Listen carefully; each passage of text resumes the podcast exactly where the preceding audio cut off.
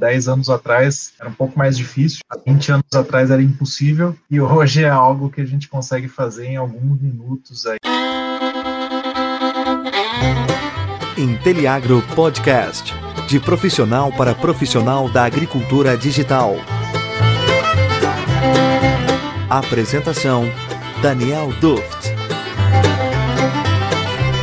Poderia começar explicando aí o que, que são que são imagens de satélites e o que, que, eu, que, que eu preciso para entender cada uma delas? Cara, imagem de satélite, ele é simplesmente um arquivo, né? Ele é a representação daquilo que está acontecendo pela interpretação de algum satélite artificial. Então, o que, que significa? Você tem lá um satélite artificial que está ao redor da Terra e ele pode ser de duas maneiras. Ele pode ser um satélite passivo, que é mais ou menos parecido com uma câmera fotográfica. Ele depende de uma fonte de energia, né? Por exemplo, a luz do sol, por exemplo, aqui, aqui nesse essa live aqui, a luz da lâmpada que está iluminando a gente, reflete essa luz na gente com o espectro eletromagnético completo das cores do arco-íris e o que reflete é aquilo que a gente consegue enxergar. Mas satélite é a mesma coisa, você tem esse tipo de satélite, você tem um outro tipo de satélite que é o chamado ativo, e ele emite uma energia, e essa energia é capturada de volta. Isso daí você consegue, então, ter imagens à noite, com nuvens e etc. Então, são esses dois tipos. É, a imagem de satélite é o arquivo que condensa essas respostas, então aquilo que volta até o satélite depois que ele bateu no alvo e voltou, isso aí é gravado num arquivo digital e é uma matriz de dados que cada ponto dessa matriz, que nós chamamos de pixel, grava um número digital e esse número digital ele representa alguma coisa aí. É, isso faz com que você tenha inúmeras imagens, inúmeros sensores, inúmeras aplicações e tudo mais. Então, cada satélite é um diferente do outro, cada satélite te dá uma imagem diferente da outra. Essa é a beleza do negócio, né? Essa complementariedade aí que faz com que você consiga ter os mais diversos tipos de imagem à sua disposição. É, e, e, o que, que eu preciso, os atributos que eu preciso entender para conseguir diferenciar uma imagem da outra? Quais são eles? Eu dei, dei uma palhinha de alguns aí, né? Então, o que diferencia basicamente uma imagem da outra são as chamadas resoluções, né? Então, a gente tem a resolução espacial, que é mais ou menos a quantidade de área que uma informação ela consegue distinguir da outra, que é o que a gente chama de pixel, né? Então, você tem desde aí de satélites gratuitos que você consegue baixar as imagens sem gastar nada, com pixel de 10 metros, de 5 metros, de 4 metros hoje, até satélites aí que tenham pixels de um quilômetro, né, ou até mais. Então, esse tamanho do pixel, qual que é a área mínima, né, que o x e o y ali, então a gente fala esse é o tamanho do pixel, a área seria a multiplicação de um pelo outro, é o que é dada a resolução espacial, então é a unidade mínima de área que você consegue ver. Então, se a gente está vendo aqui, eu gosto sempre de dar esse exemplo, se você consegue ter algo em torno de meio metro, tudo isso aqui vai ser uma informação só parede, cabeça, parede, isso daí vai ser uma média disso, vai representar isso daí em pixel único. Quando a gente fala de outra resolução, é chamada resolução temporal. Quanto tempo esse satélite demora para revisitar aquele mesmo local e ter uma imagem daquele mesmo ponto com o mesmo ângulo? Essa resolução temporal aí, ela pode ser de 5, 10, 15, 16, 30, é, até 50 dias, e isso depende aí de, como que é o satélite, se é uma constelação ou não, se, se você tem é, a órbita dele em que altura, e tudo isso vai definir. Um outro tipo de resolução é a resolução radiométrica, né, que é a quantidade de dado que cada arquivo, que o arquivo digital guarda em cada pixel ali, a quantidade de diferenciação de tons, então você pode ter aí de alguns bits, 8 bits antigamente, hoje em dia partindo para 10 e, e, indo cada vez mais longe, né? Isso daí é muito importante para que você consiga ter uma distinção aí dos alvos. Não só o tamanho é importante, mas a quantidade de, de cores, entre aspas, aí que você consegue diferenciar. E ainda tem a resolução, que é a quantidade de bandas que ele pega, né? A resolução espectral. E isso daí também é bastante importante, porque uma câmera fotográfica, por exemplo, você tem uma resolução espectral de três bandas, né? É o vermelho, o azul e o verde, né? O RGB. Então, é, partindo de um satélite que enxerga a mesma coisa que uma câmera fotográfica, até os satélites que são muito bons para agricultura, que é os que vêm aí o infravermelho, a borda do vermelho, o infravermelho médio, o termal, e tudo isso juntos aí podem gerar informações para a agricultura que são muito importantes. Então, é, o que, que você vai ter que entender para quando você for escolher a imagem de satélite ideal para você, é saber escolher qual dessas resoluções melhor se encaixa aí no seu projeto.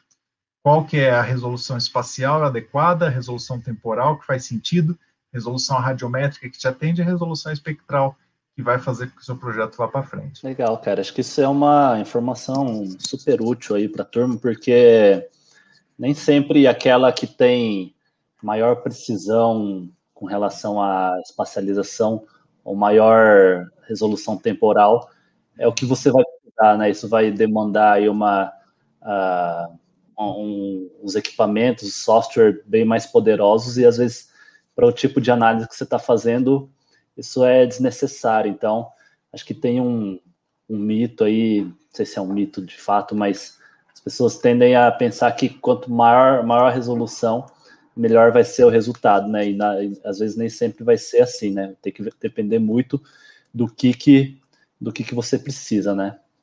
É, mas agora vamos, vamos para a parte prática aí. É, como que eu faço aí para baixar uma imagem de graça agora mesmo e já consegui usar isso, Daniel?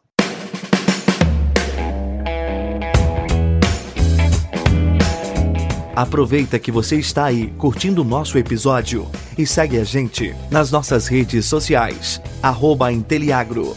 E não esquece de acompanhar o nosso site, inteliagro.com.br.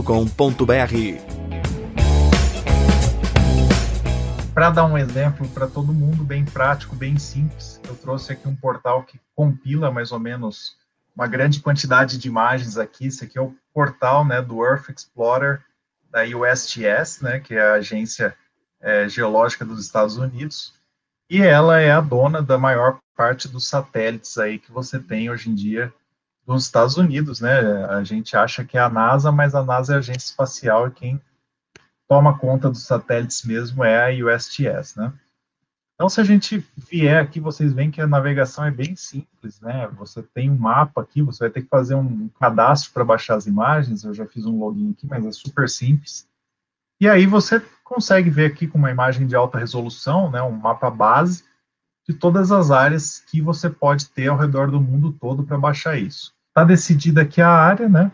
Aqui a gente pode decidir qual que é a data que a gente quer. Então, por exemplo, eu vou colocar aqui que a gente quer imagens desde 1 de dezembro de 2020 até o dia de hoje, né? É, aqui ele deixa você identificar também quanto que você aceita de cobertura de nuvens, né? Isso aqui eu vou deixar dessa forma para a gente poder ver o que, as nuvens podem causar em um satélite passivo, né? Quando eu venho aqui para datasets, ele vai me dar toda o, o, acervo aqui de, de imagens, né, que tem dentro da, do Earth Explorer, e por isso que eu falei que ele é muito bom, né, você pode ver aqui, você tem desde satélites ambientais que têm resoluções de pixel grandes, mas tem uma resolução temporal alta, até os satélites aí que a gente conhece, né, como o Landsat, como o Sentinel, a gente tem imagens de radar, a gente tem como ver é, aqui, como eu falei, o monitoramento da vegetação através desses satélites mais é, ambientais, né, climatológicos.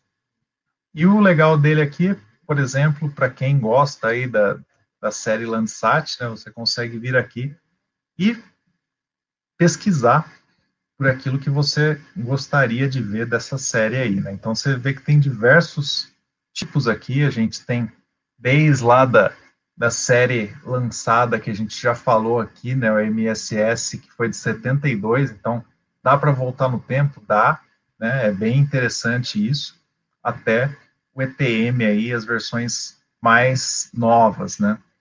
E aí você consegue ver também o, a coleção 2 do nível 2, que você teria aqui o Landsat 8, né, já pós-processado, isso é bastante interessante. Venho aqui, nesse momento eu quero só isso aqui, a gente teria várias outras opções, então a gente já tem, é, por exemplo, altimetria, que a gente consegue usar sensores de radar, tudo mais, mas para ser bem simples, vamos no simples aqui, né? E aqui ele achou para a gente as imagens que estão dentro desse período aí que eu coloquei. Então vocês conseguem ver aqui que a imagem ela mostra a presença de nuvens, né? Você tem aqui o thumbnail aqui que te deixa ver o que, que tem naquela imagem. Aqui você tem algumas opções, então, aonde será que está essa imagem aqui? Você consegue pôr o footprint dela, então é uma imagem que está ali. Que, que isso é importante? Vocês conseguem ver aqui que é a chamada, esse pedacinho que eu coloquei tudo isso, mas esse pedacinho só que apareceu para mim. Por quê? Os satélites, eles dividem as, as passagens dele, então cada passagem dele está aqui, né?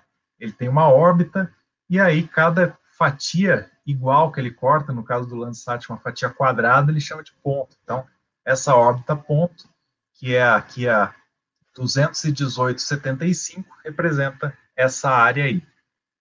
Outro negócio que você consegue fazer também, colocar a imagem aqui para você ver mais ou menos onde que está, por exemplo, se a nuvem está pegando onde você quer, etc. E muito mais coisas que você consegue fazer, mas o mais interessante aqui é as opções de download aqui, né? Você tem a opção de baixar todos os arquivos em GeoTIFF, as bandas separadas, você baixar tudo junto. Você pode baixar aqui, baixando tudo junto, você pode baixar uma por uma, e você pode baixar também até a qualidade do pixel, né? Que quando esse negócio que tem a nuvem, ele te mostra uma máscara mostrando todos os lugares que estão a nuvem. A partir do momento que você colocou baixar aqui, não vou fazer isso para a gente não cair nossa conexão, mas ele já está baixando para você. E aí nisso, você passou aqui em cinco minutos, encontrou sua imagem, baixou ela e já vai poder trabalhar dentro aí do seu SIG, ou simplesmente abrir, se você quer ver o TIFF aí, abrir em qualquer é, software de edição de imagens. Mas um SIG vai te permitir aí empilhar coisas, ver ela e trabalhar com ela muito mais é, a fundo, né? O Earth Explorer, como eu mostrei, ele compila diversas imagens e essa compilação de imagens aí você pode ganhar muito tempo, né? Baixando só aquilo que você quer, baixando muitas coisas, escolhendo o que você precisa nesse momento, adequando o seu projeto e tudo isso simplesmente fazendo o cadastro lá, mostrando para que que você vai usar isso e está aberto para o mundo todo poder ter acesso a essas imagens aí muito fácil, né, cara? Você mexer ali, você baixar tudo, você desenha o seu polígono lá. Eu vi que tem, tem vários outros tipos de imagem, elevação tal. Então, cara que consegue tirar, extrair muito ouro ali, né? Entrando ali, sabendo aonde está a propriedade que o consultor ou o agrônomo vai fazer a avaliação, consegue tirar várias informações lá que o produtor não tem nem ideia que aquilo existe. É, mas assim, que, que, por que você acha que é, tem tanta dificuldade aí? Você acha que tem alguns mitos aí que o pessoal coloca em relação a, a geoprocessamento? Por que, que você acha que tem essa dificuldade toda aí da sociedade em começar a adotar isso como uma ferramenta mais, mais comum para a gestão de propriedades? Eu acho que tudo é muito novo, né, Fábio? A gente teve aí uma revolução nos últimos 10 anos praticamente aí, né? Talvez nem isso ainda é, de popularização. A gente teve as imagens liberadas aí gratuitamente a partir de 2004, então a gente não está fechando nem 15 anos ainda de, de uso intensivo disso, né?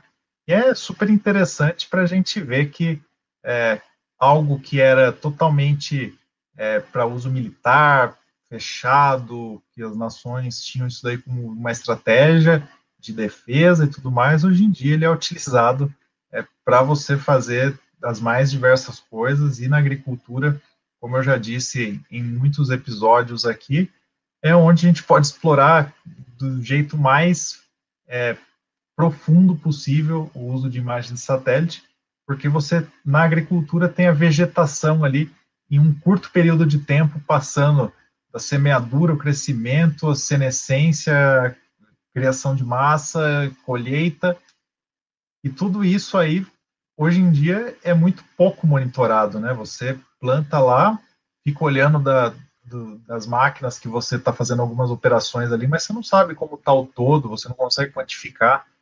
E o satélite te dá essa opção de fazer isso, né? Ele te deixa ver toda a sua área agricultável durante todo o tempo, né? A gente já falou aqui que tem satélites que passam todos os dias, então você poderia ver aquela área todos os dias. Tem satélites que não tem problema de cobertura de nuvens. E isso faz com que esse período aí da, da cultura em campo possa ser coberto o tempo todo com uma série de combinações de imagens e isso aí vai ser o grande diferencial. Mas por ser novo ainda, por não ter aí um ciclo completo, uma geração toda trabalhando com isso, existem esses mitos, né? E aí a gente falou dos cinco mitos e vamos bater em cima dessa tecla agora aqui, passar um por um aí. Vamos lá, cara. Eu acho que são, são alguns mitos aí. Eu vou chutar alguns aqui. Acho que algo que, uh, pelo menos para quem é da uh, um pouco mais distante da é, é, do agro, mas não mexe muito com gel, é que para mim parecia que as imagens eram todas iguais, né? A gente todas as propriedades tinham aquelas fotografias aéreas lá, e aí foi tendo algumas revoluções assim. E para mim, você vendo isso por cima, é, parecia que era tudo igual. E eu acho que tem muita gente que pensa assim ainda, né? Pois é, e isso daí é interessante porque não só muita gente pensa, mas ainda tem alguns profissionais que vendem como sendo todas iguais, né? E não, elas são de uma infinidade de formas de, de usos, de tudo mais. Então, você tem aí as imagens que elas são é, usadas para você mapear uma área que você precisa ver mudança de uso do solo, você tem outras imagens que você precisa ver a intensidade, o vigor da vegetação. Então, tudo isso vai fazer diferença. Como a gente falou lá, se um satélite tem só três bandas, muito dificilmente você vai ver o vigor da vegetação. A partir do momento que tudo ficou verde, fechou do céu, ele fica verde até entrar na senescência e ser colhido. Então você não vai ver grandes mudanças ali, né? E quando você tem um infravermelho, você já vê. Aí eu preciso ver alguma coisa de déficit hídrico. Se eu tiver um infravermelho médio, eu já consigo ver. É, eu preciso ter uma revisita diária ali e muitas vezes não me importa qual que é o tamanho do pixel porque eu tenho áreas gigantescas. Você pode usar um satélite aí que tem uma resolução menor, um satélite meteorológico, que ele vai te dar a opção de ter essa revisita diária até duas vezes por dia satélites complementares, né? Então, não são todas iguais as imagens, elas são diferentes, elas podem ser usadas de maneiras diferentes, e eu acho que é aí que está a beleza do negócio, elas não precisam ser iguais, né? Essa complementariedade dela é que faz com que tudo seja muito interessante. E aí essa disputa por quem tem o menor pixel e que isso vale muito dinheiro é uma grande bobagem, né? Porque essa complementariedade é que vai virar o um negócio. Eu acho que um outro mito aqui que eu já já coloquei também nessa, na, no primeiro aí é que é, tem que parecer com foto, né? E hoje a gente, hoje na, nessa aula que você acabou de passar para nós aqui, você explicou muito bem que, que uma imagem ela tem uma informação em cada um do pixel, né? Então, se ela parece com uma foto ou não, isso na verdade não significa nada. E eu acho que tem muito disso, né? As pessoas olham lá no Google Earth, imagina que para você tirar alguma informação dali, você precisa ter a, a, aquela aquilo de forma visual, né? Visual para o ser humano. E na verdade não é nada disso, né? E ainda quando você tem imagens óticas, geralmente elas lembram alguma coisa, né? Mesmo que você veja as bandas separadas ali, você vê as feições ali de talhões, de mata e tudo mais. Cara, mas e quando você começa a ir para imagens de satélites ativos, como por exemplo imagens de radar? Primeira vez que eu vi, eu já trabalhava com imagem é, de sensor passivo, imagem ótica, fazia, sei lá, alguns meses vi aquela imagem radar, tive medo, porque parece uma televisão fora do ar, aquela televisão antiga de tubo. A gente não vê nada, assim, é toda pixelizada, é, é outro tipo de abordagem que você tem, não é ali o número digital, que significa a, a amplitude ali da refletância, né? Então, você não você olhando ali de primeira, você não entende nada, você precisa de um pós-processamento nessa imagem, mas ela pode ter uma informação riquíssima lá dentro, né? Uma imagem termal, mesma coisa.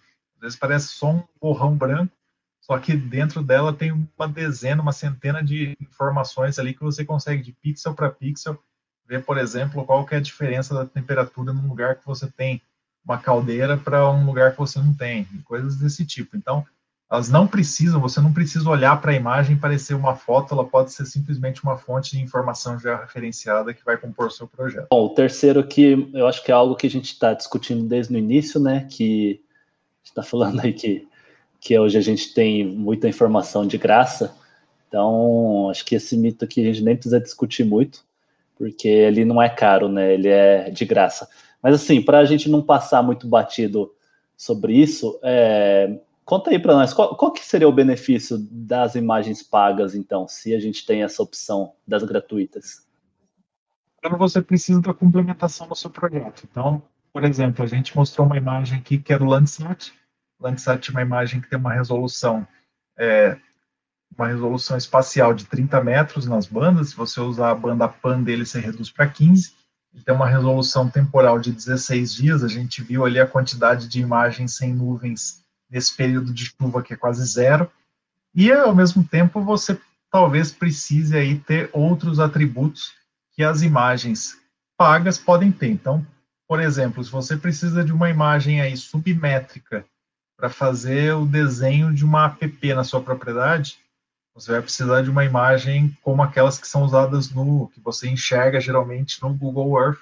São imagens aí do World View, por exemplo, 30 centímetros, 50 centímetros de tamanho de pixel. E as imagens são pagas, né? Ela vai estar lá no Google Earth se alguém já pagou um dia e aí ela vai para o acervo. É, se você precisa de imagens com uma maior revisita, porque a cobertura de nuvens é muito grande no verão, então por exemplo, o Mato Grosso agora, nessa época de colheita de grãos aí, você quer saber se foi colhido ou não. Você não pode esperar cinco dias para a próxima imagem. Então, talvez uma constelação que te dê imagens todos os dias da mesma área, você consiga pegar uma janela ali de tempo que vai te mostrar se você tem uma área colhida ou sendo colhida naquele momento. Essa complementariedade é, é, é extremamente benéfica aí para todos, né? Então, é, utilizar essas imagens pagas mas, desde que você tenha feito uma pré-análise nas imagens gratuitas, muda o jogo para todo mundo, para quem está vendendo, para quem está. Isso daí é o que vai fazer com que todo mundo seja beneficiado. Acho que não tem nada melhor do que você estar tá num ambiente em que todo mundo se beneficie de todas as oportunidades que existem, né? Bom, indo para o próximo mito aí, eu acho que não sei se é um mito de fato não, você vai me explicar aí mas que as imagens elas são difíceis de serem, de serem entendidas, né? acho que, como tudo que é novo, a gente precisa, sim, de um, de um certo estudo, né? De uma certa... Adquirir, adquirir um certo conhecimento, né? Mas também nada disso é um bicho de sete cabeças, né, Daniel? É isso aí. É, assim, acho que é muito uma crença limitante, né? Que é difícil. É a mesma coisa que cálculo é difícil, é a mesma coisa que estatística é difícil. É a mesma coisa que você colocar na sua cabeça que algo é difícil sem tentar mexer com aquilo, né? Então, as imagens de satélite elas são difíceis de se entender, desde que você esteja aberto para tentar entender ela da melhor maneira possível. Você vai precisar ter uma curva de aprendizado aí, mas você vai conseguir trabalhar com elas da melhor maneira possível. Se você pensar que nossa, é algo muito difícil, que eu vou ter que saber mexer num software para processar, que eu vou ter que saber estatística, que eu vou ter que saber lidar com isso é, de cabo a rabo já no primeiro dia, aí com certeza vai ser difícil, nunca vai deixar de ser difícil, porque você está com uma barreira para isso. Então, é difícil? Não. Você precisa saber a base para trabalhar? Sim. Isso demanda tempo? Sim. Então, se disponha a aprender o básico, mas não é algo impeditivo para ninguém. Você não precisa ter uma formação aí em engenharia, por exemplo, para trabalhar com isso. Qualquer pessoa entenda minimamente de cálculos, que consiga lidar com uma, um ambiente web, um ambiente SIG, entenda o que, que aquilo quer dizer, está apto a trabalhar com isso. Essa é uma, uma crença limitante. É, Para quem enxerga isso como uma oportunidade, ele é muito benéfico, né? Isso realmente acaba impedindo de ter mais profissionais aí que poderiam exercer essa carreira. O cara acaba sendo paralisado, né? Porque ele simplesmente coloca na cabeça que é algo que é muito complexo e que ele não vai dar conta de fazer. Então, para quem tem vontade mesmo, isso é, é bom, né? Eu enxergo muito como sendo uma, uma boa oportunidade. E, assim, acho que o último ponto aí, né? Você, você mostrou aí a, o tamanho da imagem que você teve que baixar e que você acabou não baixando. Mas acho que as pessoas imaginam que para você trabalhar com já, já tecnologia, você precisa ter um equipamento super potente, né? Um, servidor aí que para conseguir rodar esse tipo de coisa. E às vezes não é, não é bem assim que funciona, né? É e não é. Então, é. De fato, é um arquivo bem grande, vai te exigir capacidade computacional, mas aí que vem o pulo do gato. Hoje em dia você não precisa ter aquele computador super caro, gigantesco, que você vai usar para processar aí algumas horas por mês e o resto do tempo você vai estar com aquela super máquina para ficar mexendo no Excel e entrando na internet, né? Hoje você consegue sucar passos, né, dentro da nuvem e você vai ter o seu processamento lá durante aquele período de tempo. Você pode ter qualquer máquina, qualquer computador e quando você precisa processar algo mais pesado, você aluga aquele espaço na nuvem ali por um determinado período de tempo e faz aquilo lá dentro não precisa nem pensar em baixar a imagem no seu computador, você faz tudo no ambiente web lá, você já baixa, já processa, já sai com o resultado e muitas vezes o resultado que a gente precisa é uma tabela, né? Você precisa, sei lá, saber quanto que tem de média naquele talhão ali e isso daí vai ser um dado desse tamanho. E tudo aquilo que foi processado usando as imagens e tudo mais vai estar lá na nuvem e isso aí foi a maneira que você conseguiu fazer para minimizar isso. Então, Precisa ter uma capacidade computacional grande? Sim, precisa, porque é um arquivo aí que cada vez mais vai ser maior e tudo mais. Hoje a gente está reduzindo ali, vocês viram no Earth Explorer que você consegue baixar a órbita ponto toda. Hoje já existem plataformas aí pagas com valor irrisório que eles fazem esse trabalho de cortar para você. Então eu quero baixar só minha fazenda. Você baixa esse tamanho aqui da imagem, um pedacinho de nada. Isso é muito bom também, que reduz aí não só o tempo de baixar, mas de processar uma imagem menor. E essa estratégia da nuvem, para mim, é fantástica, né? Ela abre a possibilidade para qualquer um fazer isso. A gente já está encerrando aqui. Queria fazer uma pergunta fácil para você responder aí. Qual que, é, qual que é a melhor imagem para a gente usar no agro hoje? Cara, hoje eu vou ser bem sincero com você que depende, né? Somos das agrárias aí. é, mas eu acho que tem imagens aí que todo mundo deveria, se você quer em algum momento trabalhar com agro são imagens para exploração, que você para começar a explorar você devia usar ela. Por quê? Primeiramente, ela é uma imagem que vai ter uma resolução radiométrica muito boa, uma resolução espacial muito boa, temporal muito boa e é gratuita também. Então, o Landsat que a gente já mostrou é uma delas e o Sentinel que a gente não mostrou aqui, mas pode mostrar na próxima oportunidade, também é excelente. Se você quiser começar qualquer trabalho exploratório, pense nessas duas aí, faça um pré-projeto, veja tudo que existe, tente usar ao máximo, depois parta para o restante. Então, ah, depois disso eu vou precisar ver minha altimetria, então eu vou baixar uma imagem de radar que faça essa, esse trabalho aí. Ah, depois eu vou precisar saber todos os dias como que está o índice de vegetação, parte para uma imagem que consiga fazer isso daí. Mas para começar, duas fontes aí fantásticas. Eu acho que todo mundo que trabalha com agro tem que conhecê-las um pouquinho mais. Muito bom, cara. Acho que é isso aí, né? Acho que as pessoas ainda estão com uma certa uh, limitação, né, com relação a usar imagens, usar geoprocessamento dentro da, das propriedades e é uma ferramenta fantástica que devia ser explorado algum tipo de incentivo. Não sei se falta gente capaz de mostrar os benefícios reais de utilizar essa ferramenta dentro de uma gestão agrícola. Mas assim, a gente está aqui, né, para discutir todos esses assuntos aí, estamos querendo criar uma grande comunidade aí que é, entende, entende, quer aprender mais sobre agricultura digital, um pouco um foco maior em SIG aí, né, é, em geotecnologias. Então, se você está assistindo aí, manda mensagem para a gente, pergunta para a gente se tem alguma, alguma dúvida, algum questionamento, fala aqui a gente vai tentar explorar um pouquinho mais sobre isso. A gente está se encontrando todas as segundas-feiras aí entre as 19 e as 20 horas para falar mais sobre esse assunto, né? A gente está atuando no agro aí, acredita demais em agricultura digital. Isso vai revolucionar a, o nosso setor em alguns anos. E a gente está bem no início dessa curva aí ainda. As pessoas estão olhando mais para o digital agora. Acho que está numa fase única aí para quem se interessa e quem quer empreender nessa área. Acho que está valendo muito a pena. É uma, é um setor que vem carregando o Brasil há algum tempo, então ela vai bem quando todo mundo vai bem. Eu acho que vai melhor ainda quando a gente está em crise, né? Então, é, conheça aí, manda mensagem para a gente, compartilha com, com quem acha que vai, vai interessar esse assunto e Vou passar a palavra do Daniel aqui para fazer o encerramento, beleza? Um abraço para todo mundo. Lembrando, né, que os temas aqui que a gente está nas últimas semanas são perguntas das pessoas que aparecem para a gente. A gente vem aqui para responder essas perguntas. Então, se você tem curiosidade sobre algum desses assuntos, vai lá. Só lembrando, imagem de satélites na agricultura digital pode ser o seu maior insumo de dados. A gente se preocupa com conectividade à torta e à direito, mas você tem aí uma fonte de dados que independe de conectividade que você poderia estar utilizando e muitas vezes não está, por pura falta de buscar conhecimento mais profundo. E isso daí é total crença limitante, como a gente já falou aqui. Então, não se paralise por isso, vá atrás, porque eu tenho certeza absoluta que você vai fazer com que as imagens satélites sejam o maior insumo do seu projeto aí.